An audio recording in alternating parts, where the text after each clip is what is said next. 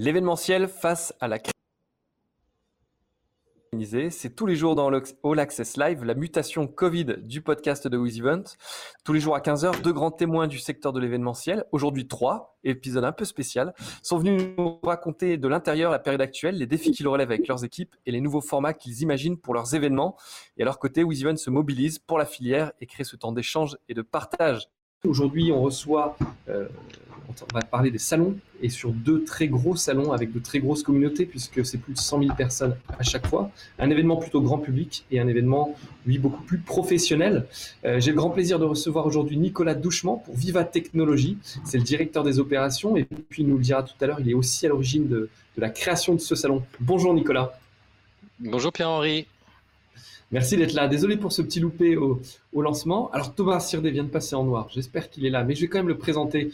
Et dès qu'ils reviendront, on leur donnera la parole. Et puis avec, euh, avec Nicolas, on reçoit les deux des trois cofondateurs de la, Japan Expo. Euh, plus de 200 000 spectateurs. On reçoit Jean-François Dufour, l'un des cofondateurs. Et puis avec lui, Thomas Sirdé, qui est en train de, régler sa caméra. Euh, mais on va tout de suite commencer avec, avec Nicolas. Et puis dès que... Bonjour Thomas. Bonjour. Est-ce que tu nous entends bien? Bon, parfait. Je vous entends bien.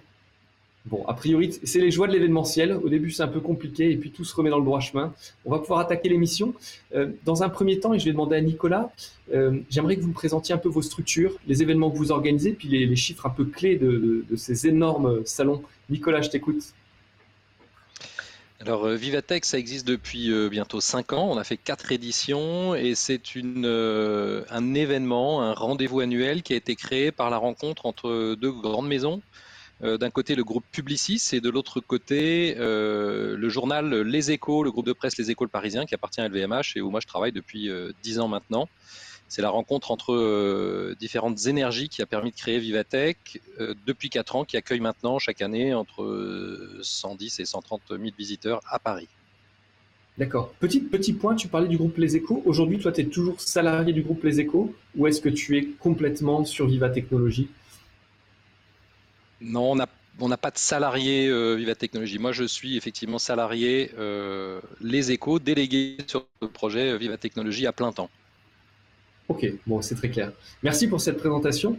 Thomas, euh, est-ce que tu peux, donc tu es l'un des, trois cofondateurs de la Japan Expo, est-ce que tu peux nous présenter cet événement et, puis son caractère communautaire très fort?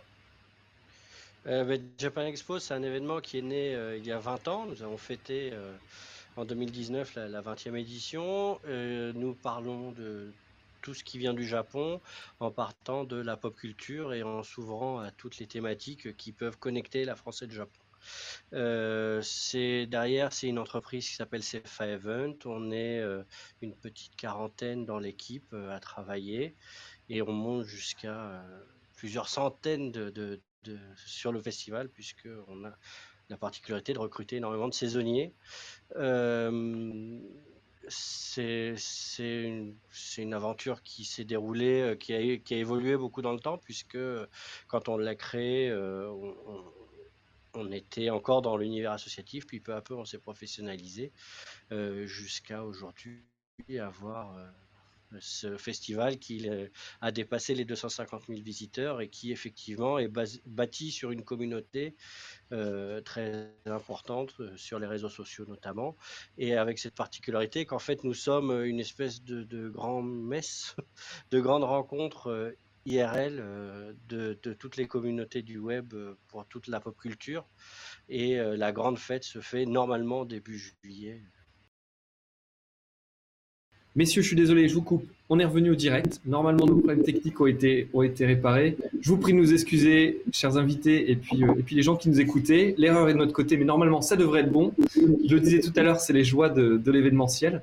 Euh, vous vous êtes présenté, vous nous avez présenté vos deux événements d'envergure, et j'allais commencer avec Nicolas et lui demander comment euh, vous aviez géré ce choc, et puis notamment la décision finalement de devoir annuler Vivatech. Alors le, les mois de février, mars, euh, avril ont été un peu compliqués. Euh, la première fois que j'ai entendu parler moi de cette maladie, c'était euh, à titre personnel à l'aéroport de Hong Kong le 4 janvier. je revenais de l'hémisphère sud et je, je, rentrais en France et tout le monde a semblé se méfier d'une fameuse pneumonie chinoise. En tout cas, c'est ce que nous disaient les messages à l'aéroport. je ne pensais pas que ça traverserait les océans et que ça viendrait nous toucher ici. on a fait, nous, Vivatech, une conférence de presse le 9 mars, qui était prévue de longue date, pour présenter nos thématiques, les temps forts de l'édition qui devait se tenir mi-juin cette année. Et honnêtement, jusqu'au 9 mars, c'est-à-dire huit jours avant le début du confinement, euh, nous, on n'avait aucun euh, signe évident du fait qu'il fallait soit reporter, soit annuler. Euh, honnêtement, de, bonne foi, nous pensions que cette épidémie allait passer vite, que si confinement il y avait, ça devrait durer 15 jours ou 3 semaines. N'y a aucun moment, en tout cas jusqu'au 9 mars, on, a, on, a, on imaginait que ça allait à ce point mettre en péril notre activité. Et ça n'est qu'une dizaine de jours plus tard que malheureusement il a fallu euh, il a fallu se rendre à l'évidence que euh, les acteurs avaient la tête à autre chose à ce moment-là, que le confinement risquait de durer, les interdictions de rassemblement de 5000 puis de 1000 personnes, très peu de visibilité, donc beaucoup d'incertitudes. Et euh, tout le monde le sait, dans le business, c'est l'incertitude qui, qui, est le pire.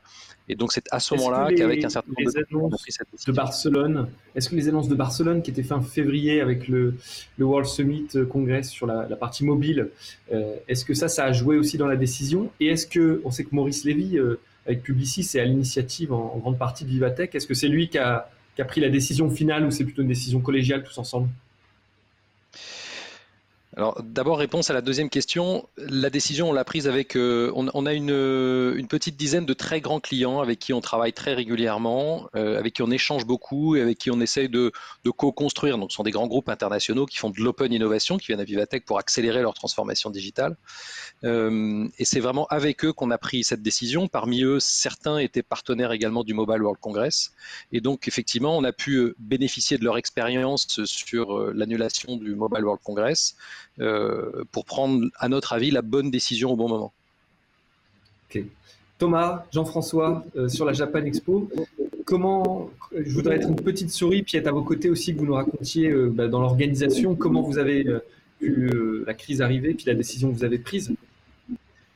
Bah, nous, il y a eu deux temps quand même. C'est qu'en mars, on avait, Japan, on avait Japan Expo Sud, qui avait lieu et euh, on a eu les annonces, les premières annonces euh, gouvernementales sur la restriction du nombre de visiteurs le jeudi juste avant l'ouverture du festival. Donc on a eu le, et on a on a eu les premières annonces le, le, jeudi, effectivement, on a eu le truc définitif le samedi soir. On a passé une grande partie de la nuit à savoir comment on allait maintenir l'ouverture du festival euh, pour le dimanche. On a trouvé des solutions à l'époque euh, avec euh, le parc des expos, avec la préfecture.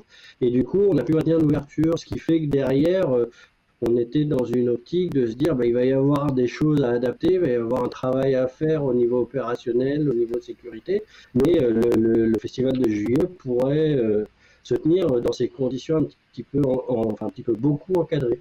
Et euh, il y a quelques semaines, notre président de la République a fait une allocution publique où il a dit que les grands événements ne seraient plus euh, acceptés, euh, ne seraient plus autorisés avant mi-juillet.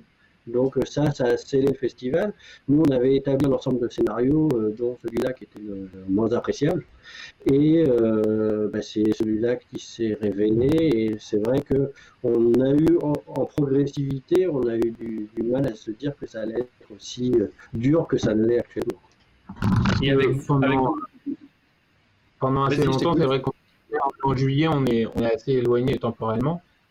Et, et du coup, c'est vrai que la l'annonce en avril, euh, bah, il, faisait l'invitation à 20h. À 20h05, on avait les premiers mails des visiteurs euh, qui nous demandaient si on annulait. Donc dès le lendemain, on, a communiqué sur le, sur le report. Mais ça s'est vraiment fait dans un premier temps. On s'est dit, bon, il va falloir qu'on travaille dans des conditions particulières. Puis après, ça c'est juste, bah, bah, va falloir qu'on travaille cette année. C'est ce que je voulais vous demander sur la Japan Expo. Au moment de la décision, combien de billets avaient été vendus? Beaucoup. On...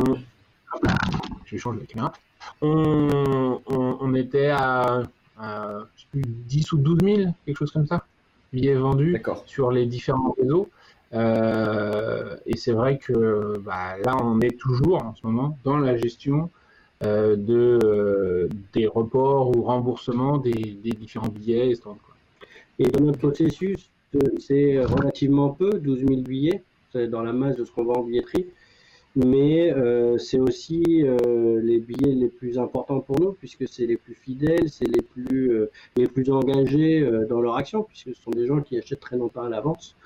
Et on, a eu des pince-cœurs hein, parce qu'on s'est aperçu qu'il y avait des gens qui avaient acheté bah, jusqu'à la fermeture de cette billetterie. Ça veut dire que même une fois M. Macron ayant fait son speech, il y a eu un petit délai. Et pendant ce délai, il y a des gens qui avaient acheté dans l'espoir qu'il y aurait quand même quelque chose. Quoi.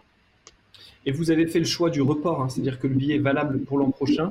Euh, et si vous souhaitez être remboursé, vous remboursez quand même ou vous jouez sur ce nouveau texte, ce nouveau décret qui protège les organisateurs, à savoir que vous avez la possibilité d'offrir le report. On offre le report et ceux qui veulent se faire rembourser, bah, on, fait les remboursements. C'est ce que disait Jean-François tout de suite là, c'est que euh, on est toujours dans la gestion de ces remboursements parce que euh, c'est quelque chose où il faut faire très attention, mais c'est aussi quelque chose qui se gère euh, de manière assez à la main. Donc du coup, c'est très très lourd. Maintenant, on se voyait pas ne pas rembourser les gens qui le demandent. Dans la mesure où c'est quand même un engagement financier qui, peut être important et tout le monde n'a pas forcément les moyens en ces périodes-là de, de décaler d'un an, de reporter d'un an. Nicolas, de votre côté, sur. Euh, Pardon. Dis-moi. Je finis sur les remboursements. Euh, la plupart des gens disent euh, j'ai besoin de l'argent maintenant et je rachèterai mon billet plus tard. C'est une bonne chose. Ok. Et vous jouez le jeu de cette communauté en, leur laissant la possibilité de les rembourser. Nicolas, de votre côté, sur Viva Technologie, est-ce que la billetterie grand public était déjà ouverte? On n'avait pas encore ouvert la billetterie grand public. On avait ouvert euh, évidemment la billetterie euh, qu'on appelle B2B professionnelle, puisqu'on l'ouvre plusieurs mois à l'avance. Euh, et, nous aussi, ce sont des clients particuliers qui sont les premiers à prendre les billets. Ce sont souvent ceux qui sont le plus, le plus loin, les étrangers, enfin bref, ou alors des, des vrais fidèles. et donc, on a fait le même choix sur ce public professionnel que Japan Expo, c'est-à-dire de proposer au choix du client soit un report sur l'édition suivante, soit un remboursement pour ceux qui le préfèrent. Ok. Tout à l'heure, on parlait des, on parlait des exposants parce que la particularité de vos événements, c'est que euh, il y a une double source de revenus, à la fois euh, le grand public, mais aussi les, les exposants. Est-ce que eux aussi sont impactés par la crise? Je vais commencer par, par toi, Nicolas. Comment euh, aujourd'hui vous les sentez à vos côtés? Est-ce qu'ils vous disent euh, on sera avec vous en 2021 Est-ce qu'on doit réduire les budgets? Donc on ne sait pas. Ou au contraire, déjà, ils vous ont dit qu'ils ne seraient pas présents. Est-ce qu'il y a des signaux euh, plutôt positifs dans un sens ou dans l'autre? Dans un premier temps, on a été euh, peut-être pas surpris, mais en tout cas rassuré par euh, euh, les messages que nous envoyaient nos partenaires et nos exposants au moment où on a pris la décision euh, d'annuler. D'abord, c'est pas eux qui ont pris cette décision, mais c'est nous qui l'avons fait, contraints par la situation. personne n'avait abandonné, aucun partenaire n'avait abandonné le navire de, peur qu'il ne coule euh, avant qu'on prenne cette décision. Et euh, c'est d'abord c'est assez rassurant. Ensuite, comme je vous l'ai dit, on a passé beaucoup de temps à échanger avec beaucoup de nos partenaires euh, sur la suite à donner. On a envisagé plusieurs hypothèses. Là aujourd'hui, on commence à y voir un tout petit peu plus clair. Je dis un tout petit peu. il y a encore quelques grands acteurs internationaux qui attendent des consignes globale sur leur capacité de réengagement. Est-ce que c'est euh, dès la rentrée cette année ou bien est-ce que c'est au printemps l'année prochaine ou est-ce qu'il faudra encore attendre pour se réengager sur des grands événements mais euh, la plupart de nos partenaires, euh, à qui on a annoncé d'ailleurs il y a deux ou trois jours les dates de, la cinquième édition qui aura lieu finalement en juin 2021, sont tout à fait aptes assez vite à nous dire on revient, ils le font, et je, je pense que ça sera même plutôt une bonne nouvelle qu'on se retrouve tous pour euh, contribuer à relancer l'économie, puisqu'on est une opération B2B.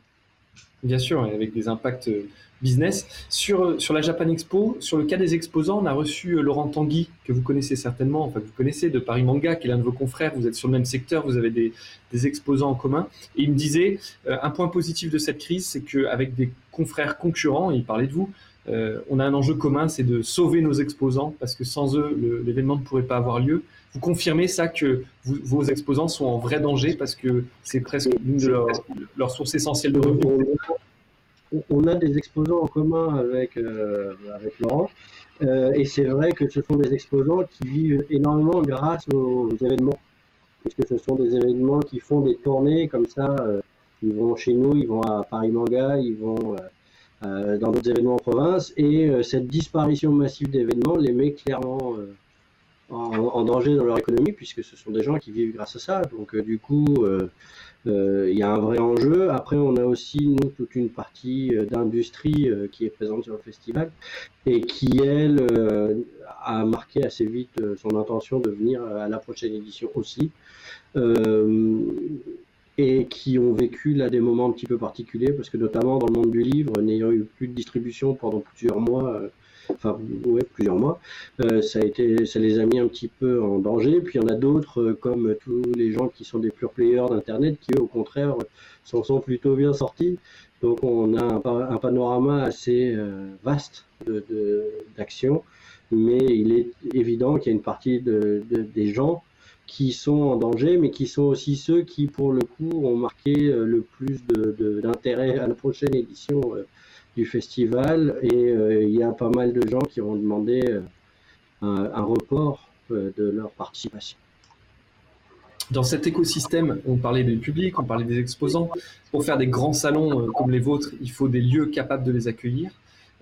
J'imagine que vous aviez déjà des engagements ou des pré-engagements avec, avec ces lieux. Est-ce qu'aujourd'hui, euh, ils jouent le jeu euh, comme vos partenaires, comme, comme le public, ou est-ce que c'est un des sujets un peu compliqués à traiter? Nicolas, de votre côté, comment, comment vous vous dépatouillez de cette partie-là? Alors, euh, Vivatech, c'est Porte de Versailles, donc on parle de Viparis. Euh, là aussi, ce sont des gens avec qui on travaille euh, toute l'année, depuis 5 ans, et même pour ma part, depuis bien plus longtemps que ça. On a des relations de confiance, et passé les quelques semaines de grosses perturbations de fin février, début mars, je dois reconnaître qu'ils ont eu une réaction assez exemplaire vis-à-vis de nous, en nous proposant d'abord des solutions de report, et puis ensuite en, acceptant notre notre report à l'année suivante et en faisant tout pour que ça se passe dans les meilleures conditions et qu'on reste euh, euh, dans une collaboration de confiance. De votre côté, sur la Japan Expo, vous êtes dans quel lieu et, est-ce que vous avez le, la même relation particulière avec, euh, avec le site qui vous accueille. Alors nous, on est au parc des expositions de Paris-Nord-Villepinte, donc effectivement, on travaille aussi avec Viparis, mais il faut voir que historiquement, le parc des expositions était à la chambre de commerce. Donc on, a des relations un, peu différentes peut-être que celles des, gens qui vont à la porte de Versailles, euh, parce que Paris en Villepinte est avant tout un lieu de salon euh, professionnel. Et nous, on fait un peu office d'exception avec euh, ce salon grand public. Il y a le salon du cheval aussi qui, qui nous a rejoint par la suite, mais on était un peu l'événement test pour voir si le grand public pouvait aller à Villepinte. Et c'est vrai que voilà, la, il y a eu une période un peu compliquée pour tout le monde, j'imagine, où euh, quand ça a commencé à, se reporter massivement, il a fallu bouger le planning. Donc il y a une première fois où il a fallu qu'on ajuste nos dates pour pouvoir accueillir d'autres événements qui passaient du mois de mars au mois de juin. Et puis finalement, quand euh, tout le monde s'est reporté à, 2021, euh, effectivement, il n'y a pas eu trop de, problématiques là-dessus, sur, sur l'accompagnement, sur, l'aide nous, on avait la problématique d'annoncer très rapidement, c'est-à-dire qu'on parlait de, des billets qu'on reportait sur l'année prochaine, mais si on disait aux gens on va vous reporter vos billets et qu'il fallait attendre plusieurs mois pour leur donner les dates, on savait qu'on perdait beaucoup de gens. Donc on a euh, travaillé avec Paris là-dessus pour avoir très rapidement les dates de 2021 pour pouvoir annoncer euh, à la fois euh, les conditions de, report et la date précise pour que bah, aujourd'hui on a cette chance-là, il y ait plus des trois quarts des gens qui, qui ont décidé de prendre l'option report plutôt que remboursement. Formidable. Et le, dans, la même logique, mais c'est un chiffre qui est encore plus fort, avec euh, pareil une communauté très forte comme la vôtre, le Hellfest nous disait qu'ils avaient eu une centaine de demandes de remboursement sur les, les 80 000 passes vendues, euh, ce qui montre une, adhésion très forte à, vos projets. Nicolas, on parlait de la rencontre physique avec ce lieu. On a euh, Vivatech euh, dans, mon esprit et de celui du public, c'est les nouvelles technologies, l'innovation. On a beaucoup entendu parler de digital, d'événements hybrides. Euh, est-ce qu'à un moment donné, vous avez eu des initiatives Est-ce que vous êtes posé la question de transformer l'événement d'une manière ou d'une autre?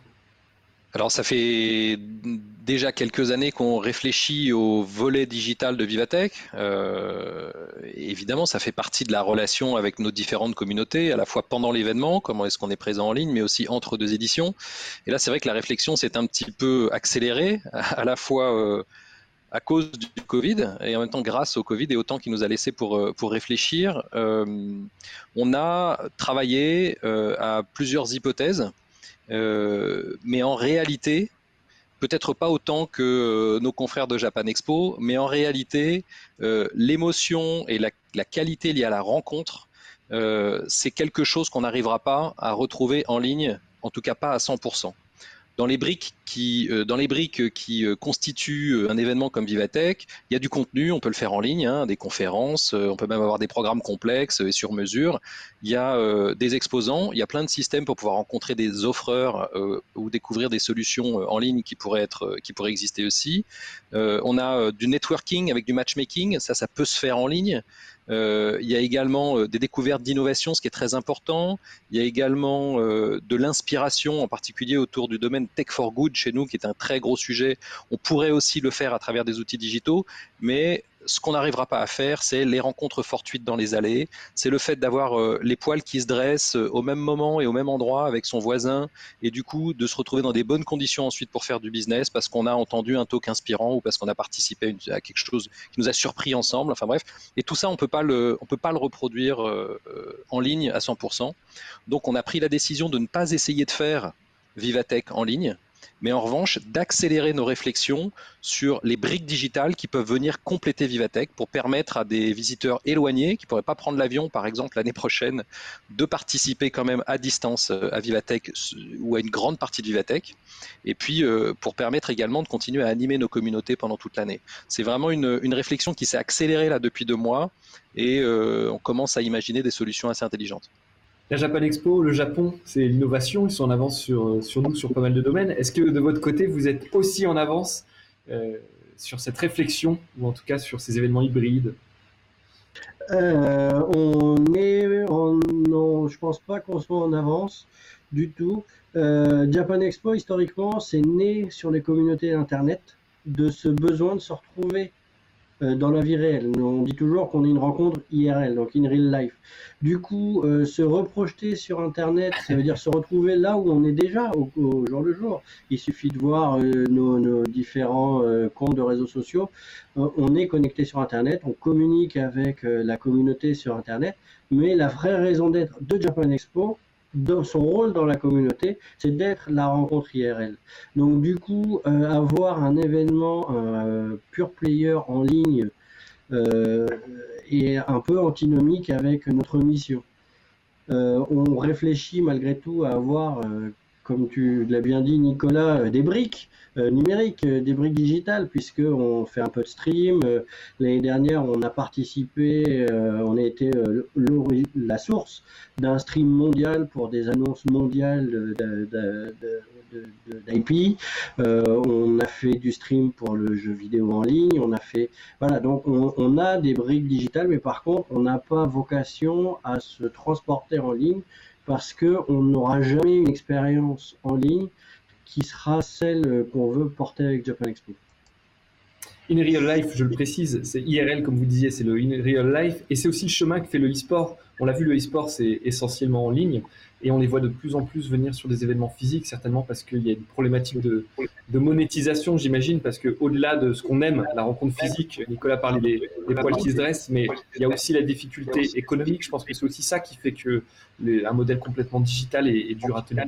Oui, et puis euh, enfin, vraiment, il y a, un besoin de, se rencontrer. C'est-à-dire quand on prend euh, euh, les sondages de Japan Expo depuis 20 ans, la raison principale des gens, c'est retrouver mes amis, rencontrer la communauté, c'est que des choses comme ça. C'est même pas les, invités qu'on peut faire venir, les activités qu'on met en place.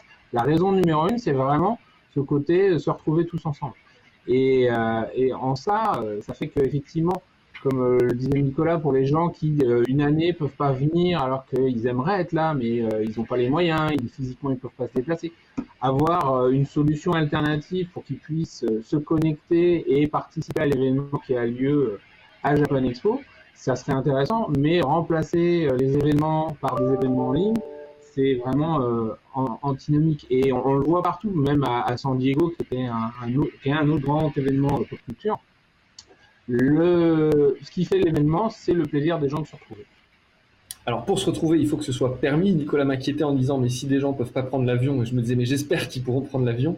Tout à l'heure, l'Allemagne a annoncé euh, qu'il travaillait sur un projet qui interdirait les rassemblements jusqu'à novembre. Est-ce que vous commencez à être un petit peu inquiet sur la tenue de vos événements euh, pour la prochaine saison, Nicolas?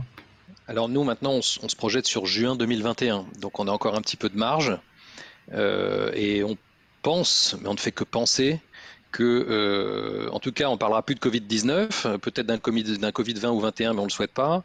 Et d'autre part, que euh, notre industrie euh, aura adopté les bons réflexes, les bons process, se sera transformée pour accueillir les visiteurs dans de bonnes conditions et pour pouvoir exister même dans le cadre de périodes compliquées en termes sanitaires quitte euh, à prendre des mesures drastiques euh, sur euh, les distanciations, des gestes barrières, enfin bref.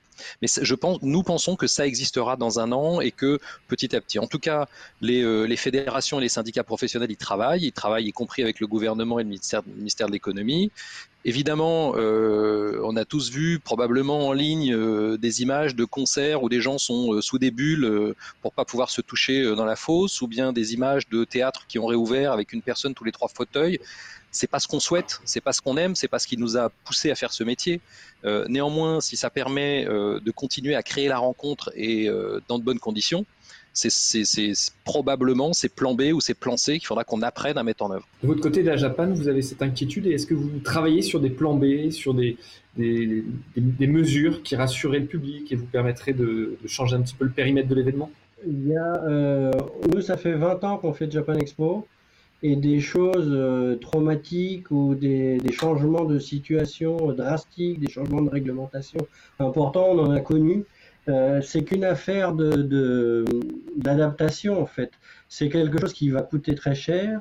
C'est quelque chose qu'il va falloir qu'on apprenne. Euh, là, on peut rejoindre Nicolas sans problème sur le fait qu'il va falloir apprendre à mettre en œuvre ces règles, mais ce, ne sont qu'un ensemble de règles et il n'y a rien qui puisse empêcher les gens de se réunir. C'est pas possible. On va pas rentrer dans une civilisation où les gens ne peuvent pas se réunir. Depuis l'aube des temps, euh, les, êtres humains se font des, des rassemblements, euh, que ce soit sous des dolmens ou à Port de Versailles ou à Villepinte, il y aura toujours des rassemblements d'êtres humains. Après, il y a des règles il y a euh, des, problématiques quand il a fallu adapter la sécurité extérieure du festival pour pouvoir euh, euh, mettre en place des systèmes pour se prémunir des, des attentats terroristes, on l'a fait. S'il faut mettre en place des systèmes pour se prémunir du Covid, quel que soit son numéro, on le fera. Il n'y a aucune raison autre que on n'est plus, qu'il n'y ait plus d'événements, quels qu'ils soient, et encore moins de Japan Expo, ça c'est sûr et certain. Et on le souhaite. Avoir un Japan Expo. On se battra pour ça en tout cas. et on vous le souhaite. Nicolas, euh, pour euh, tout à l'heure, donc tu, nous expliquais que tu, étais salarié des Échos sur la division événementielle et salons. Euh, on a reçu il, y a quelques, il y a quelques jours Rose Lucotte de Change Now qui, qui s'est associée avec, avec les Échos. ça m'intéresse d'avoir ton opinion sur ces rapprochements entre les médias et les événements euh, Quelle est la logique derrière, à la fois pour le média et à la fois pour l'événement? Ça, c'est un vaste sujet. Euh, je, crois, et il me semble que Thomas tout à l'heure l'a évoqué, euh, ou Jean-François, tout est affaire de communauté. À partir du moment où on comprend que c'est la communauté qui est au cœur de ce qui nous motive tous dans nos activités, et de ce qui fait nos business, euh, le média euh, comme l'organisateur d'événements peuvent prétendre euh, à rassembler ou animer ou contribuer à l'animation d'une communauté. Euh, Vivatech, c'est un événement qui au départ a été créé pour rapprocher des grands groupes, des grandes entreprises, qui parfois étaient peu agiles, avec des startups euh, qui arrivent avec beaucoup d'agilité et beaucoup de besoins d'intégration dans euh, des, filières de business, par exemple. et cette communauté, ces communautés startups et grands groupes qui aujourd'hui continuent à se parler en dehors de Vivatech et en dehors du moment où elles lisent les échos ou, les échos.fr, il y a des enjeux à terme, à moyen ou à long terme euh, sur euh, la, non pas la gouvernance, mais l'animation de ces communautés. Ceux qui vont sans doute euh, être crédibles seront des gens qui sauront à la fois délivrer du contenu et organiser de l'émotion commune. Et donc, c'est tout naturellement que délivrer du contenu, qui de mieux que le, média le fait, et organiser une émotion commune, créer la rencontre, qui de mieux que l'organisateur d'événements le fait.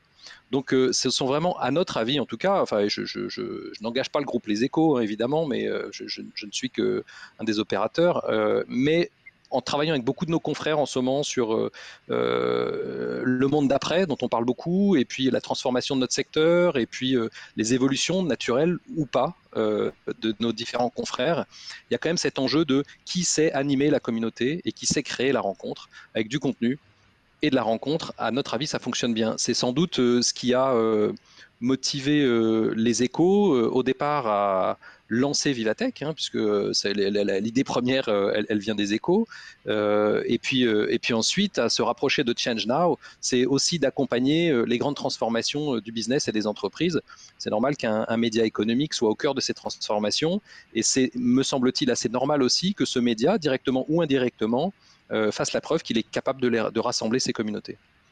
Tu parlais de l'importance du, Tech for Good, enfin l'importance que prend le Tech for Good dans Vivatech. Est-ce que ça montre euh, des passerelles aussi entre ChangeNow et, euh, et, Vivatech ou éventuellement d'autres événements pour dans lesquels les échos seraient impliqués ou non, c'est juste une tendance de fond? Alors il y a, une tendance de fond. Euh, qui s'exprime de différentes façons. disons qu'à ChangeNow, c'est euh, alors, les, anciens diraient c'est la RSE, hein, c'est la responsabilité euh, sociétale et environnementale des entreprises qui s'expriment.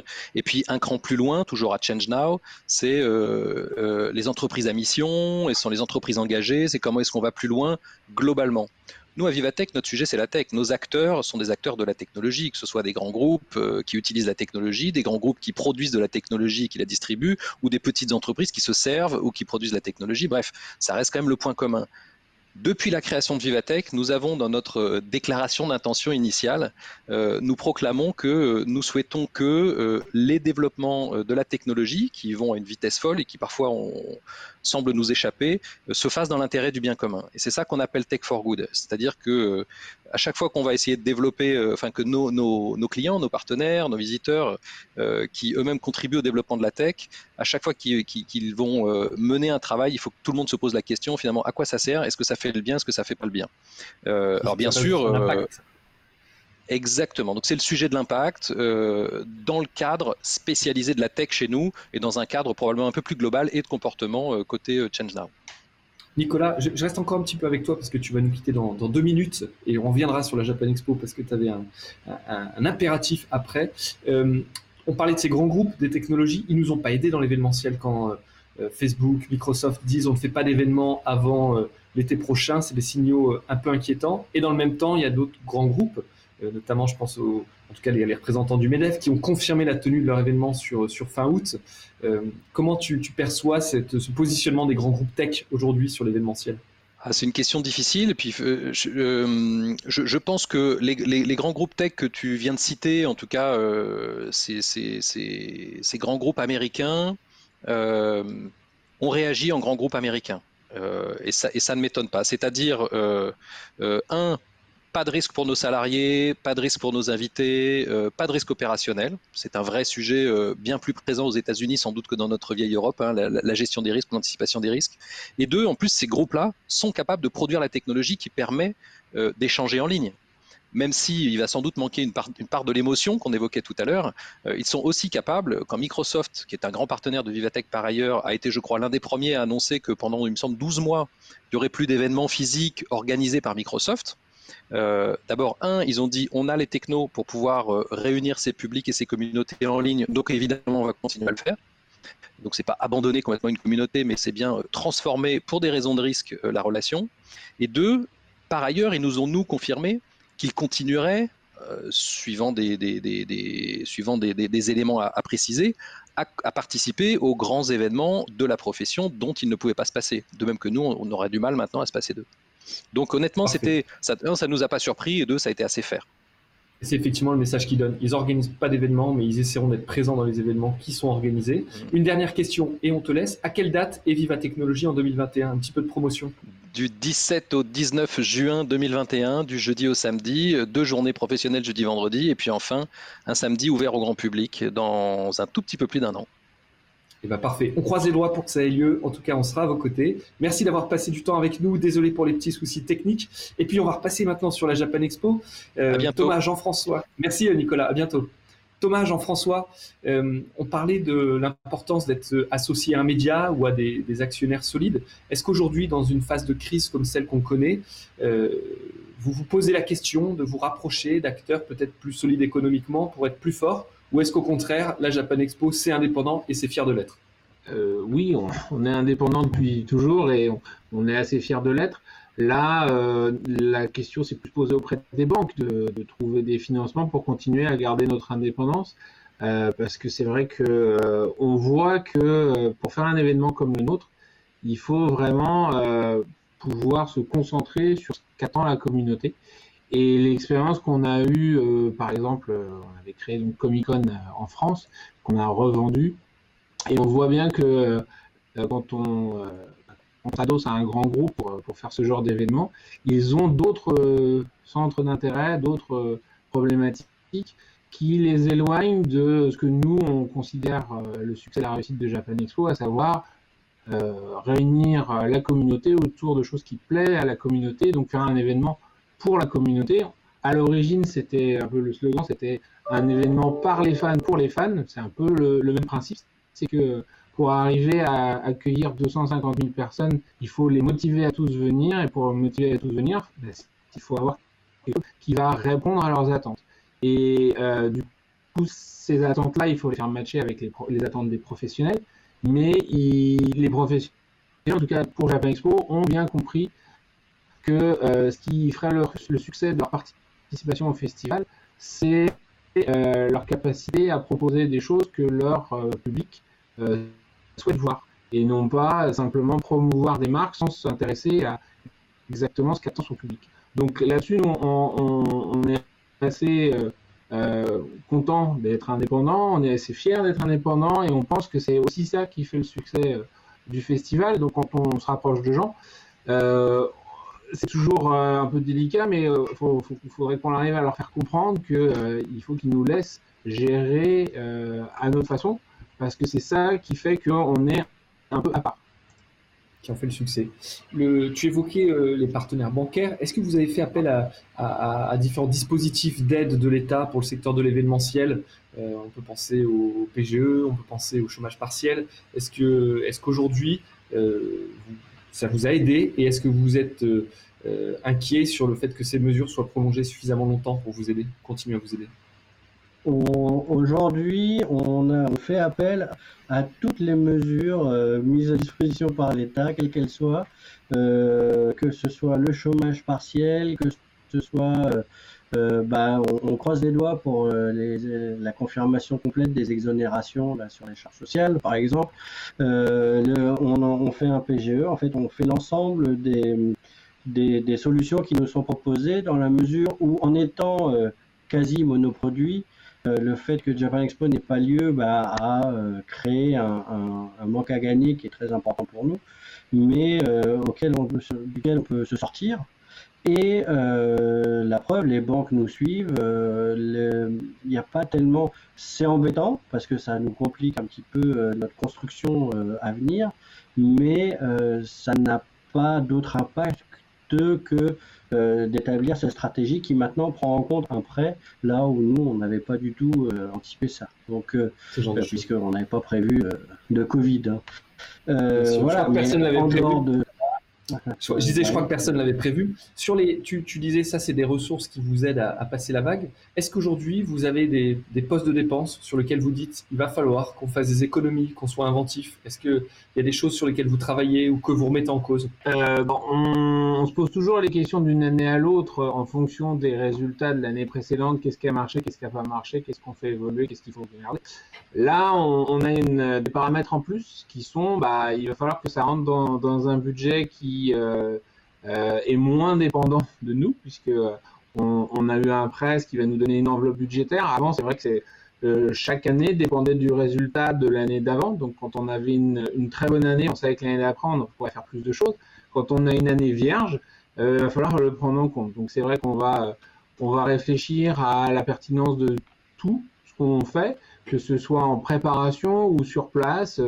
on va peut-être optimiser certaines scènes pour en regrouper. On va, on, va repenser l'événement en fonction des moyens parce que l'objectif, c'est avant tout de, de continuer l'événement.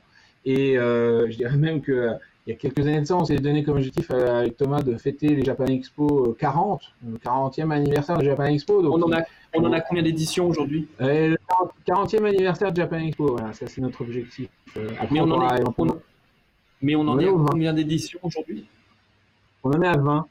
Donc, ah, il reste un peu de chemin. D'un côté, ça sera le temps d'être à peu près à la retraite, donc c'est pas mal. Mais voilà, l'idée c'est de, de, pouvoir continuer à faire ça tous les ans. Euh, et, donc, du coup, si cette année, on doit, euh, on doit faire attention à certains aspects, et puis, comme le disait Thomas, il y a, il y a un autre euh, point important qui va rentrer en compte, c'est que quand on a dû mettre en place les, mesures suite aux attentats du 11 novembre, on avait effectivement dû investir beaucoup d'argent dans le budget sécurité, beaucoup plus qu'avant. Cette année, s'il il faut mettre en place des mesures sanitaires pour respecter des nouvelles normes, ça va certainement euh, nécessiter que ce budget-là, on l'enlève d'ailleurs. Donc, l'année dernière, c'était euh, les 20 ans de Japan Expo, donc on avait fait énormément de choses, donc on savait qu'on ferait un peu moins pour les 21.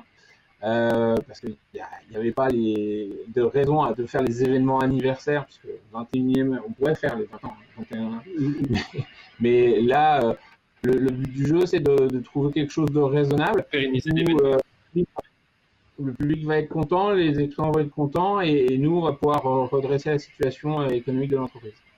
Question d'un point de vue organisateur, il y a beaucoup de festivals qui s'étaient vus euh, refacturer les frais de sécurité, notamment des forces de l'ordre, suite à la circulaire Colomb.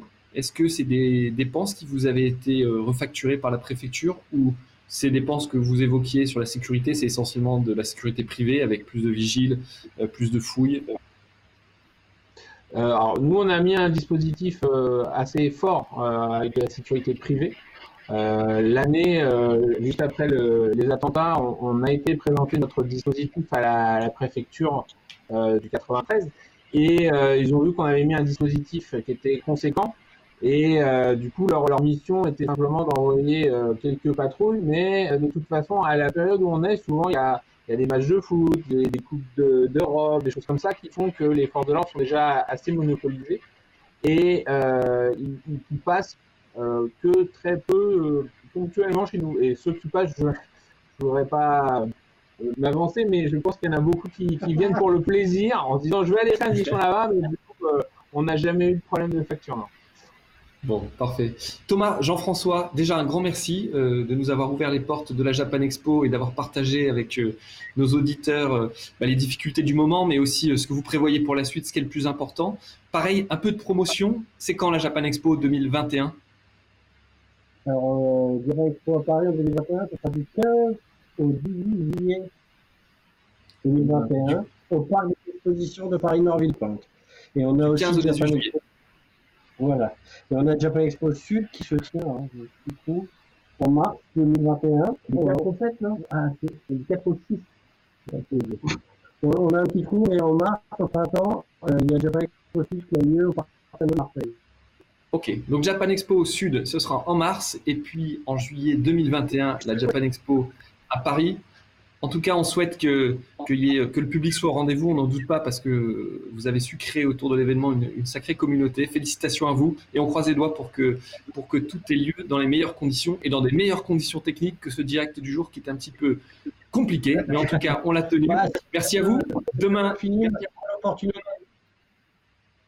On t'entend pas. J'ai pas entendu ce que tu souhaitais dire. Fini. Merci pour l'opportunité. Eh ben, c'est très, c'est nous qui vous remercions. On était content de vous recevoir et on continue demain à 15h, puisque demain à 15h, on recevra Albin Delatour, le fondateur et le directeur du festival Mille et une notes. Il travaille sur une édition d'un festival, comme il le dit, déconfiné pour cet été, avec beaucoup d'innovation à la clé. Et avec lui, ce sera passionnant. Je pense on aura Emmanuel Négrier, qui est directeur de recherche au CNRS et il est notamment spécialiste des festivals. Il a fait toute une étude sur les retombées directes et indirectes des festivals, mais on peut l'élargir au monde de l'événementiel parce qu'on le sait, nos activités créent de l'emploi et de l'économie. C'est pour ça qu'on fait cette émission. Merci beaucoup les gars, à bientôt et The Show Must Go On. Salut